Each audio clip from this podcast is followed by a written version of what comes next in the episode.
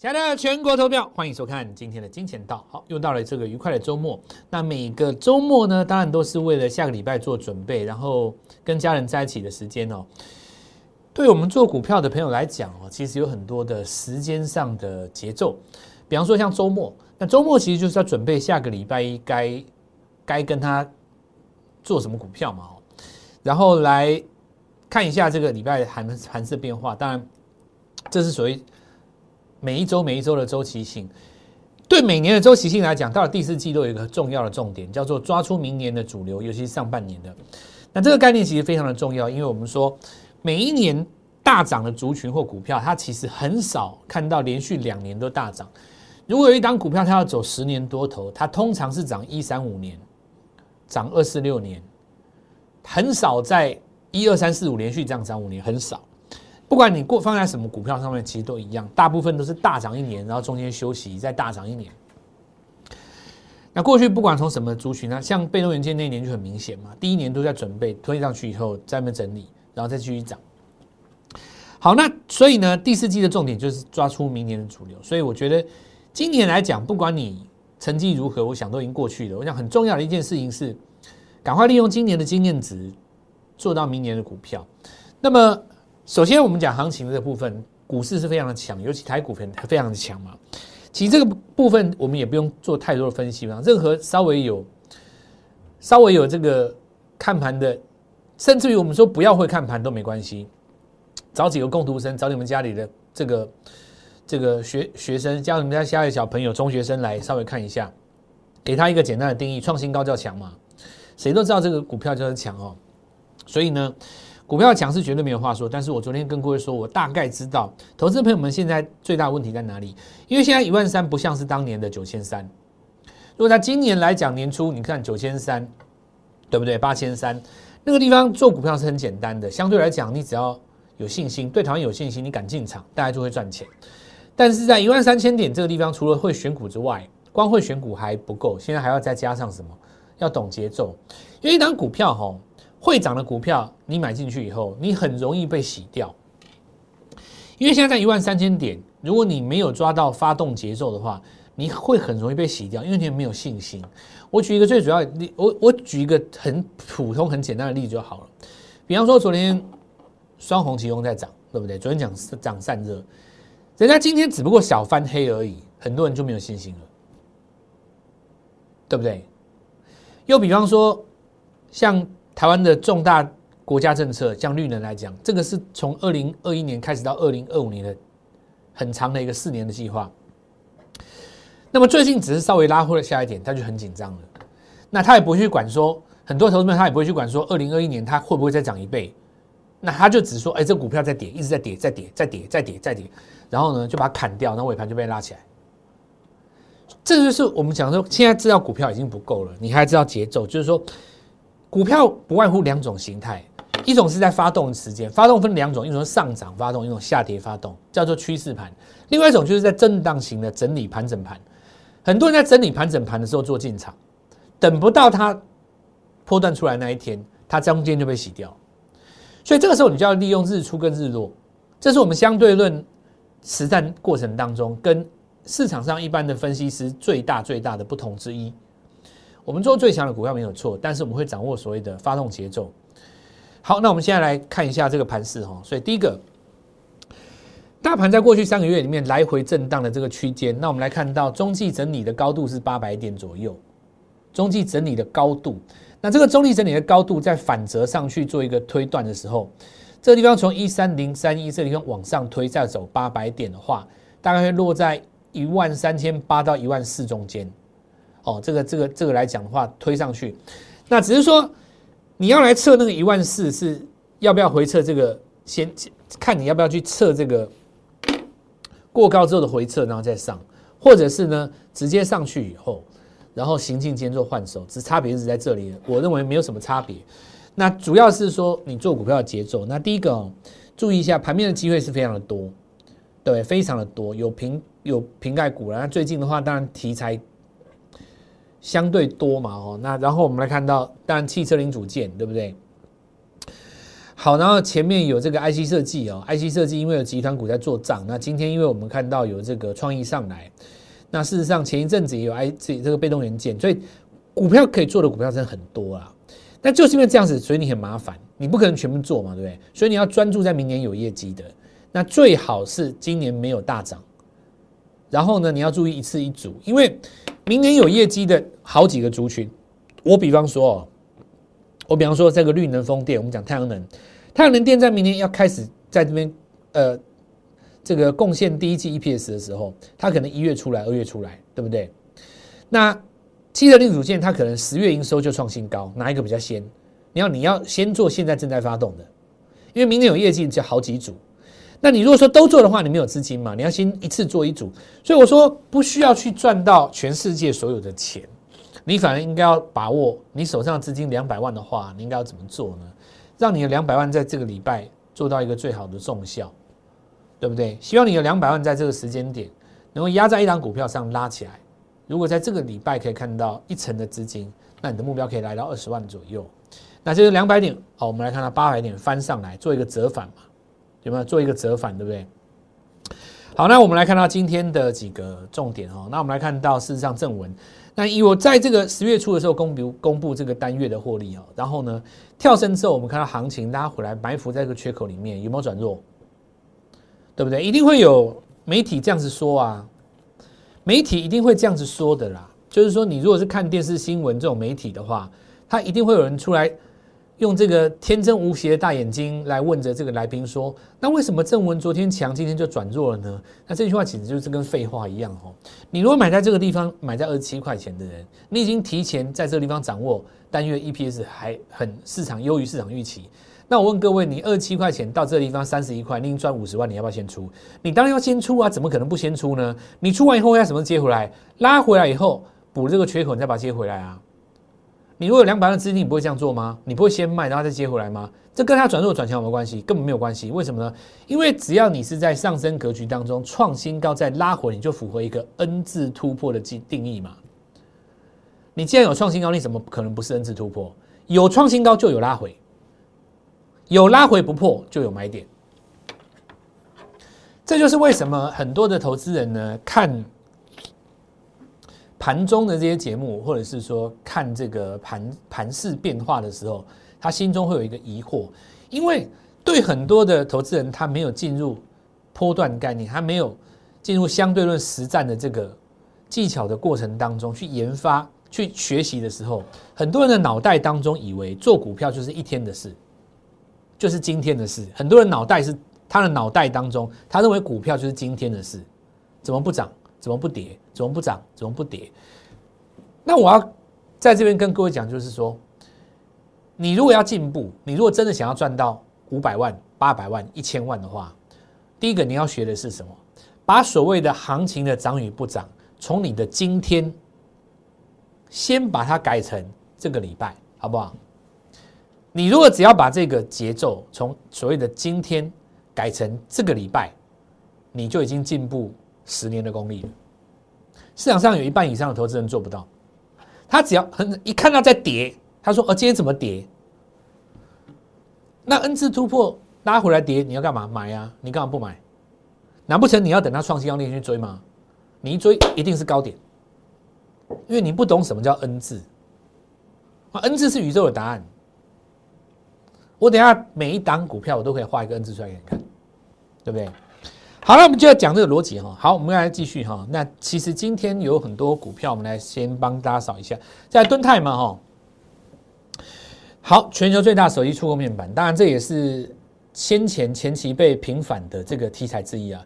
那减资以后，我们来看到事实上投信投信很有兴趣的。那其实我知道投信为什么买了，这个我就不好说了，因为有一些东西不是所谓的在大媒体上公告嘛，对不对？我跟你一个。我给你一个安，我给你一个，我给你一个提示，然后现在很流行讲什么，你知道吗？现在很流行讲单月获利。你知道为什么很容易讲讲讲单月获利？因为到了第四季的时候，哈，我现在跟你讲说上半年赚什么没有太大的作用，因为我现在跟你讲说我上半年赚多少钱。比方说防疫概念股好了，我们讲一个热映好了，我告诉你说我上半年赚多少，根本不会涨，因为市场上的人就是赌你明年不会比今天多。因为今年我买额温枪，因为疫情的关系，我买一支额温枪可能用三年、用五年嘛，我不会每个月换一支吧，对不对？所以很多人他认为说，这些做防疫的，明年的需求量可能没有今年大，那你 EPS 就跟不上今年。所以当你把上半年的 EPS 拿出来的时候，其实呢，大家一看，哎，股价已经涨三倍了，他不理你。所以到今年下下半年，又到第第第三季，流行什么？你知道流行跟你讲单月获利。为什么要讲单月获利呢？单月获利意思就是说，我不管以前赚或赔，我突然拿一个单月获利出来给你看，就代表我的转机来了。假设我们讲十月好了，你说你九月也没有赚到什么钱，对不对？十月突然有一个单月一块钱，对不对？然后然后大家开始估啊，哇，那你今年如果估你三块钱，其中的百分之六十是来自于最后两个月，一定喷。为什么呢？因为市场。驱动你买卖的力量是来自于预期心理，市场就会说：“那你明年第一季是黑马，对？”所以今年很很流行讲单月，那有一些是没有公告了，那有一些是如果你认真一点，你抓一下那个营收跟它产品的报价，你就会知道嘛。没有特殊情况下，它单月 EPS 就会出来。那我现在讲讲敦泰这件事情哦，讲敦泰这件事情，投信一直买了，那投信是在抓它的终端报价了。好，我言尽于此。我们十一月底，我们等着走着瞧啊。那我们来看一下这个创意哈，这台电集团加一四七。那我们之前讲过，集团股事实上是怎么做呢？在今年的第四季哦，是特别的，可以说应该说每年的第四季，也不是说今年第四季，每每年重头戏的集团股嘛哈。好，那我们来看创意啊。那今其实创意它前期上一波啊一四呃一五年的时候，它其实也有搭到那个比特币那一次题材，因为。很多人讲说这个不想讲比特币，其实我觉得这未来的潮流你也没没没由不得你不讲啦。我想再过十年，因为很多事实上台湾的法人圈没有在讲这个东西，国外的法人圈、国外的币圈呢，你知道有一些极度乐观的狂热分子，上看比特币到你不要说五万六万，连上看十万美金的人都有。他们有一个逻辑，你知道他们的逻辑是什么？因为比特币这种东西，所以区块链这东西，它只要去中心化，它是什么？没有央行的。所以说，只要这个东西存在，除除非你被各国联合消灭了，但恐怕我看也不容易啦。因为你这个东西，网络是全球的嘛，你说你要怎么把它消灭？事实上它又有那个流通量在啊。好，那这个题外话，我现在讲说，只要你只要你只要你没有被消灭，因为比特币最终它总量是固定的，所以它的特性。类似于什么，你知道吗？类似于换黄金、贵金属，因为像土地、贵金属这种东西，它都是总量是固定的。但是货币不是，货币央行可以增发，对不对？比方说美国，它就是无限制 QE，一直印钱，印到我爽为止嘛，对吧？但是你在印的过程当中，因为你一直印就贬值。可是美国很厉害，因为它把通膨向外国输出。他有这个权利，全全世界就他有这个权利，你骂他也没办法，他就是人家就是可以啊，那那没什么好讲的，对的嘛，要不然你不爽，你当美国嘛，对不对？好，那就是他可以，他可以把它通膨输出嘛，输出到那，但是我们现在回到比特币这样，就是说全球央行它都可以针对它本国的货币去调节货币调供给额，但比特币不行，因为它最终这个城市在设计的时候。它最终就有一个总量，所以我之前有跟各位讲说，挖矿这件事情不是挖到天荒地老，挖到有一天没矿了，你比特币总量就已经永远在世界上就就固定了，你知道吗？当你一旦再挖也挖不出来的时候，就到顶了嘛。这个时候全球市场像它像像比方说现在你是用美金去报价它，比方说你报价一万六千美金，你说美金报价它，对不对？如果美金持续这样印下去，它越来越贬值，但是比特币是固定的总量。那你是不是会一直往上跑？对不对？如果你不被消灭的话，前提是如果这个东西不被消灭，你被消灭就没话讲嘛。这跟金价是一样的，就那个时候疫苗出现的那一天，金价不是大跌四趴，对不对？我说你大跌四趴怎么样？人类的几千年历史以来，金价永远是多头，因为通膨是永远存在，金价就永远是多头。只是说随着国际的事件，它会有一些起落。我我今天好像扯扯太长了，不然今天周末嘛，你让我讲一下。那这个东西让我们讲，比特币只要它不被消灭，它的总量是固定的，它最终会跟黄金一样，千秋万世的飘上去。对不对？因为因为全球央行印钞票这件事情，它已经变成一个人类行为上的可以说常态了嘛，对不对？美国人已经掀起掀开那个潘朵拉的盒子啊，回不去了，以后就是一直印了。尤其是在这种民主政治的社会当中，谁敢去承担那个收起来把资金收回来的那个后果？没有这个政党感的，对不对？所以最终来讲呢，好哈，那所以当然这扯远了哈。所以我我现在讲一句，再再回来讲，我我讲结论就好了。所以二零一五年那一次，为什么比特币到一万九？你知道因为那个时候，当时美国的期货商要推期货商品嘛，对不对？所以当时人家讲说，哎，那你既然这个有期货商品在美国挂牌，等于是你。半官方式的承认了这个东西嘛？但这次是更更更更更有决定性的一个东西是 PayPal，就是那个美国的那个线上购物，它允许你用这个东西交易，那就变成虚拟货币变成真钱了嘛？当你买家卖家都要接受才可以，对不对？但如果说两买卖买卖都可以接受的话，你们自己用比特币去交易，那它就变真钱了。好，所以很多人说这个涨跌跟挖矿有什么关系？那我跟各位讲哦，你当比特币飙到没有矿的时候就没有关系，但是会出现其他新的虚拟货币，比方说最近有一个东西很红的叫做以太币，那是一个俄罗斯数学天才发明的。好，我今天就讲到这里，我不要讲了。比特币这条我讲，我可以讲三天三夜，这东西很有意思。好，那我们讲了拉回来说，二零一五年那一次，创意当时不是也大涨吗？汉讯涨比较多，创意涨涨比较少嘛，就是因为当时哦，比特币还能挖。那个叫做第一次减半，第二次减半，比特币总有三次减半，在减半到第三次以后，就全全全部都出来了。然后呢，这一次是在涨它的那个实质交易效应，就这一次比特币是涨真的。当时在涨的是炒题材，炒它变成期货商品那个题材。那因此呢，我们说这一次哦，虽然不见得显卡一定是涨那个挖矿，但是有一个机会出现在什么地方呢？就是除了比特币之外，又有很多的新的虚拟货币出来，那就有可能再带动新一波的显卡。哦，这是一个想象的一个题材啊！你要等它业绩出来嘛。好，那我们要拉回来啊，就是说，所以创意在这地方也沾上边的啦。但我认为，其实不管怎么说了哦，本来台电台提集团在这个这个第四季就不可能会缺席的啦，因为台电那么强嘛，对不对？你一定会回来的啊。所以我们来看一下啊。今天有资金跳进来哦，那当然配合昨天晚上比特币有上一万六了哦。再往下，旗红那昨天说的车用散热哦，那事实上有过高，过高之后今天说要空头抵抗，很正常。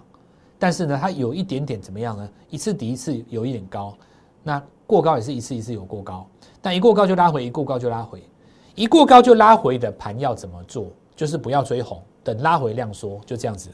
那我们来看一下加邦哈，好，那再一次证明了，之前人家说这个被动元件要涨，被动元件要涨，被动元件要涨，我在节目里面就跟各位讲过，其实是在走集团股，对不对？你看华兴跟国巨就最强，你先乱涨一乱乱找一个被动元件出来，除非你是跨入车用的，否则不怎么会动啊。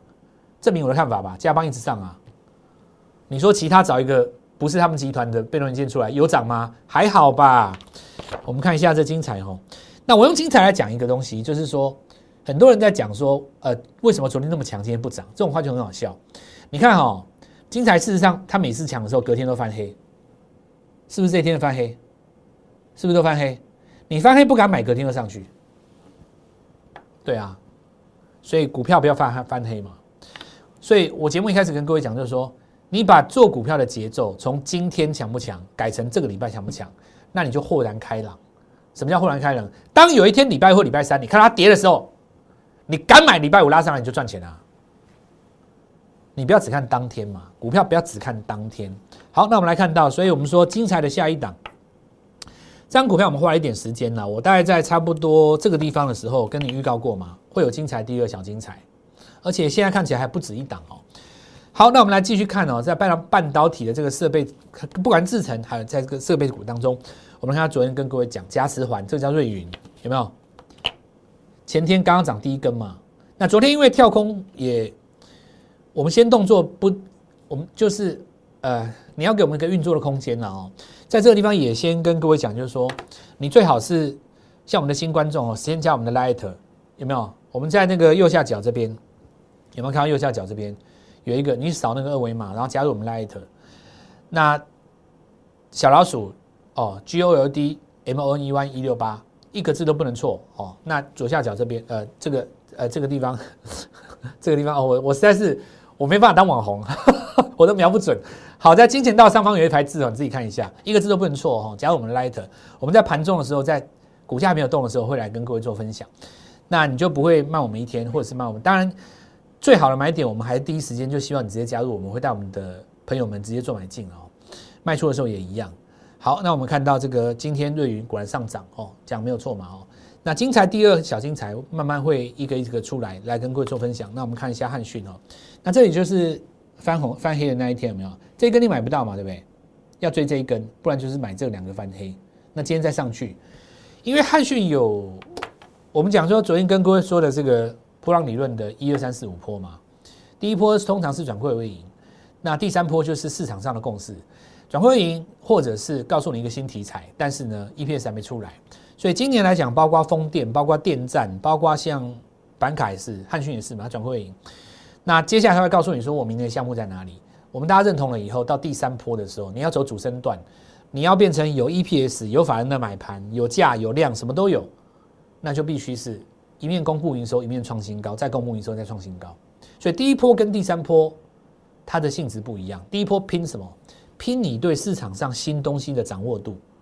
所以第四季是最重要，就是现在第一波最重要。很多股票第一波好，那再我们看，那接下来它就进入整理了嘛？整理就是第二波拉回，那第三波走主升段。目前的绿能概念股大家都在走第二波，在做整理，整理完以后就会主升段。那到时候我们来讲，通常是用月线或周线级别的日出棒来通知各位。再我们看看凯美哦，好，那我们看它持续一样。那在这个电动车有呃铝用的这个铝电容一样哈，创新高之后会有一个小拉回，啊，这都是很正常的哦。不要看到黑棒就很紧张，你如果看到黑棒就很紧张，那其实华新科慢慢飘上去，对不对？事实上，哪一天这个飘一飘变成一根长红，你就来不及了嘛。所以。这里就要跟各位讲说，有的股票股性不同。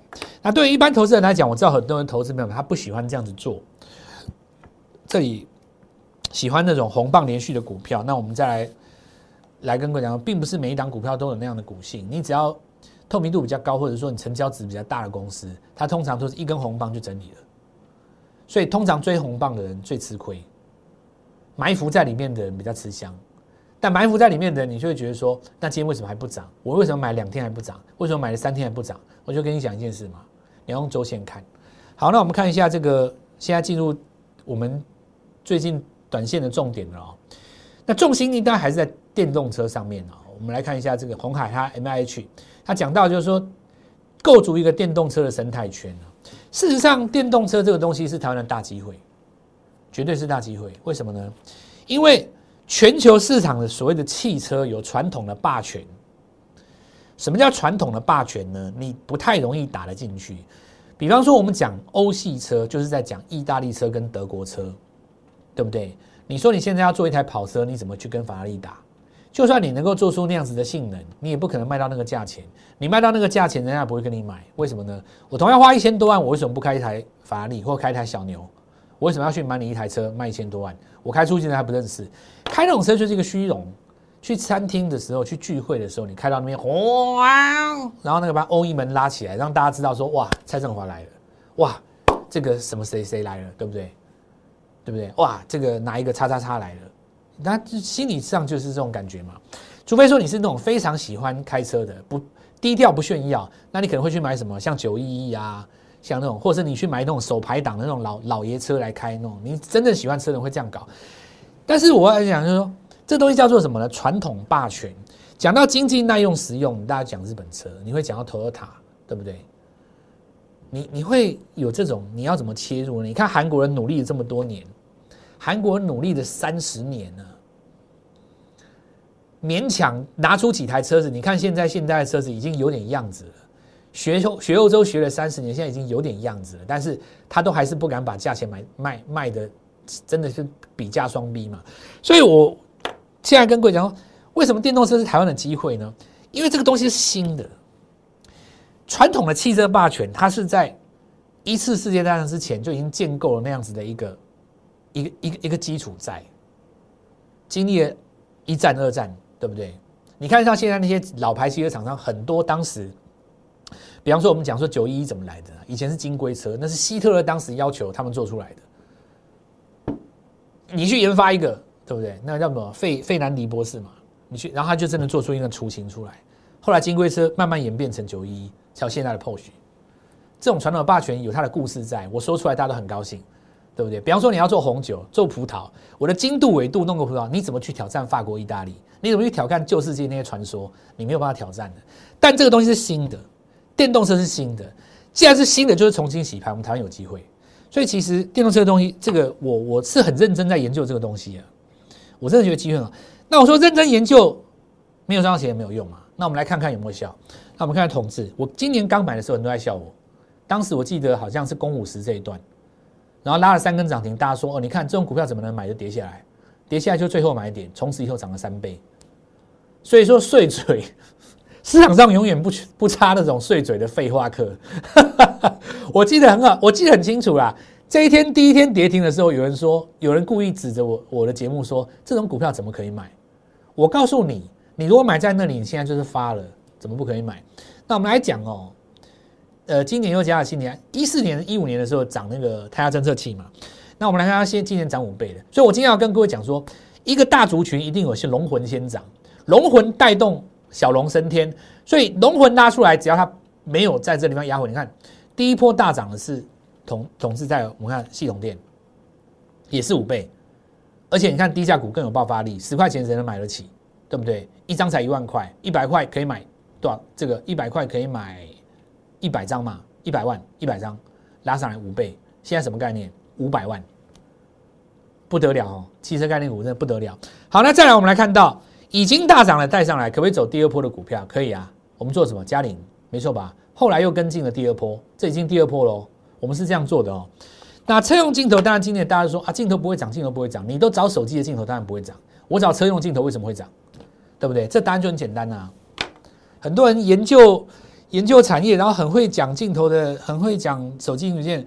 就我问你一个最简单的问题，股价是最客观的嘛，对不对？有的人跟我讲说镜头完蛋了，这个产业完蛋了。那我就跟他讲啊，你都找手机的，你当然不会动啊。为什么我会买汽车的我就会动？我一句话就把他问傻了。这就是为什么，就是我常跟朋友讲，相对论的概念是，你不是要买你喜欢的东西，你也不是要认为你想的东西是什么重点。市场上想的东西才是重点，对不对？那证明我看方向是对的。我挑汽车，你看对不对？好，那我们看到在维生哦，它维生涨第二段，所以我们这这这个逻辑带出来是什么？你知道吗？第一波有大涨的股票，接下来有带动的股票，我能不能找到新的股票？因为已经告诉你电动车是元年的嘛。其实接下来我们来看到找汽车零组件。好，我们看呢，车用电子抬头显示器，我们一力电。上礼拜拉第二根的，拉拉第一根涨停的时候啊，有没有？今天到礼拜五再攻涨停，这就是轮到我们最近节目开始教各位怎么抢汽车零组件嘛。好，那接下来我们再看怎么做哦。第四季开始涨的主流，通常都是来年、明年上半年的主流，所以整期的主流一定要把握哦。那各国政府对电动车的态度，很多国家在二零二五年以后、二零三年以后，它都不准汽车新的汽车。燃油车在卖了，你就是以后只能做纯电了，所以各家车厂推出一大堆计划，那我就不再多说了，自己去看重播哈。我的说法很简单，来第一个，我们看一下宏硕，宏硕自从最新大涨了以后，突然之间你会看到电视上很多老师都说它有宏硕，那我常常觉得这种现象很好笑了哦。关于这一点，我也不好多说什么，反正你就看我的节目嘛哦。至于人家要怎么说，但他的事哦。那我们来看一下这个，当时跟各位讲过了嘛。快充跟慢充怎么分？然后红硕是这个慢充线，然后家用的是什么？商用的是什么？什么讲清楚，自己看重播了哈。再我们看一下当时这个叫 AC 充电线，中继整理起来第一根，对吗？一进去就涨停，一进去就涨停，一进场就喷，一喷就冲高，一冲高再涨停。这时候我们来看一下这个地方价钱，帮我们指一下哈，四十六、四十八之间。那我们来告诉各位一件事情：一万一百万块大概买二十张，两百万块大概买四十张。告诉我这个礼拜你赚多少？四十张你会赚多少？答案是一张，如果一万块价差，就是四十万。这就是我们今天讲的，讲了拉里拉扎讲一大堆，我最后告诉你说，这就是你生活中的一切。这是你要追求的啊。我的节目都很写实的啦，我没有在那边讨你欢心或干嘛的，这一定都是我们当天的节目了。你自己去看，这一天叫你买的就在这里了，对不对？那中间中间，因为我们有一部分的朋友拿去换股了，对不对？如果你一路包到现在的话，当换股那只，这个后来我们拿来盖牌嘛，有一些我们还不能够跟你公开，是我的秘密武器。那但是我们来讲说，所谓的绿能产业，汽车也是绿能。因为汽车是电动车，大家现在还还搞不清楚这一点。他说：“为什么电动车一涨绿能怎么？其实绿能车资金就是吸收电动车资金很多很大一部分就是吸收来自于绿能资金了，因为电动车也是绿能啊。”好，那我们来看到胡联哦，这个在帮各位怎么做呢？胡联是这样做的。当时有跟各位说过，同质上去的，维生上去的，胡联拉第一根，供应比亚迪买，买完就涨停，涨停再喷，隔天再创高，一买就涨停。对不对？马上看到一百块，两根有没有？对吧？所以汽车零组件一档接一档嘛。接下来看哦，保时捷要开始做全电哦，然后内装有没有？看起来就整跟个整个大手机一样，功能一大堆哦，就跟传统汽车完全不一样。以后你在汽车里面可以跟他讲话，你知道吗？你跟他讲话讲一堆有的没有，你开班就是跟台手机一样的对了哦。好，那我们来看美容店，只用扬声器，昨天拉一根，那我今天先不跟我讲。这个一根上来，今天开始做一个空头抵抗，好，好，很正常哦。再来，我们来看到以盛，对不对？做那个电视外框嘛。重点是红海说我要成立一个什么电动车的一个平台，对不对？哎，今天转强了哦。我们看到刷一个短线上有一个新高嘛哦。所以到年底还有六周，务必把握这个机会哈。那我这边特别跟各位讲一下，很多退休的朋友。看到我们这样做法以后，以前为了上班没有办法专心做股票。你想象一下，如果你现在退休在家里，搞不好你可以领的比上班还多。为什么呢？你两百万的资金，两只股票上去，砰砰两根涨停，说不定就是你过去一年的绩效，对不对？所以好好把握这个年底前还有六周的做账机会哈。接下来我们来跟各位做一下预告。第二档车用镜头，嘉陵第一档嘛，另外一档我们现在已经在布局了。再来是继宏硕之后，下一档电动车快车快速充电线。这一支股票我大概会买，可能要一个礼拜哦，因为我要一次只能放五个人进去。那我们说，叉叉集团小金鸡准备做账，但这是一档汽车概念股。还有一个就是我特别介绍一下，二零一四年在汽车股巅峰的时期，曾经当上第一标股了。如今它股价只剩当年六分之一，随时准备风云再起。这是我们下礼拜的动作。那我不照这个顺序来了，我要看当时那个加那个 N 字突破的顺序。我现在邀请你哦，二零二一年电动车黄金十年。错过胡联，错过宏硕，那么错过前面这几张股票的朋友，务必把握。想另外跟我联络，我下个礼拜带你做进场。祝各位操作愉快，顺利赚大钱。立即拨打我们的专线零八零零六六八零八五零八零零六六八零八五摩尔证券投顾蔡振华分析师。本公司经主管机关核准之营业执照字号一零九金管投顾新字第零三零号。新贵股票登录条件较上市贵股票宽松，且无每日涨跌幅限制。投资人应审慎评估是否适合投资。本公司与所推介分析之个别有价证券无不当之财务利益关系。本节目资料仅供参考，投资人应独立判断、审慎评估并自负投资风险。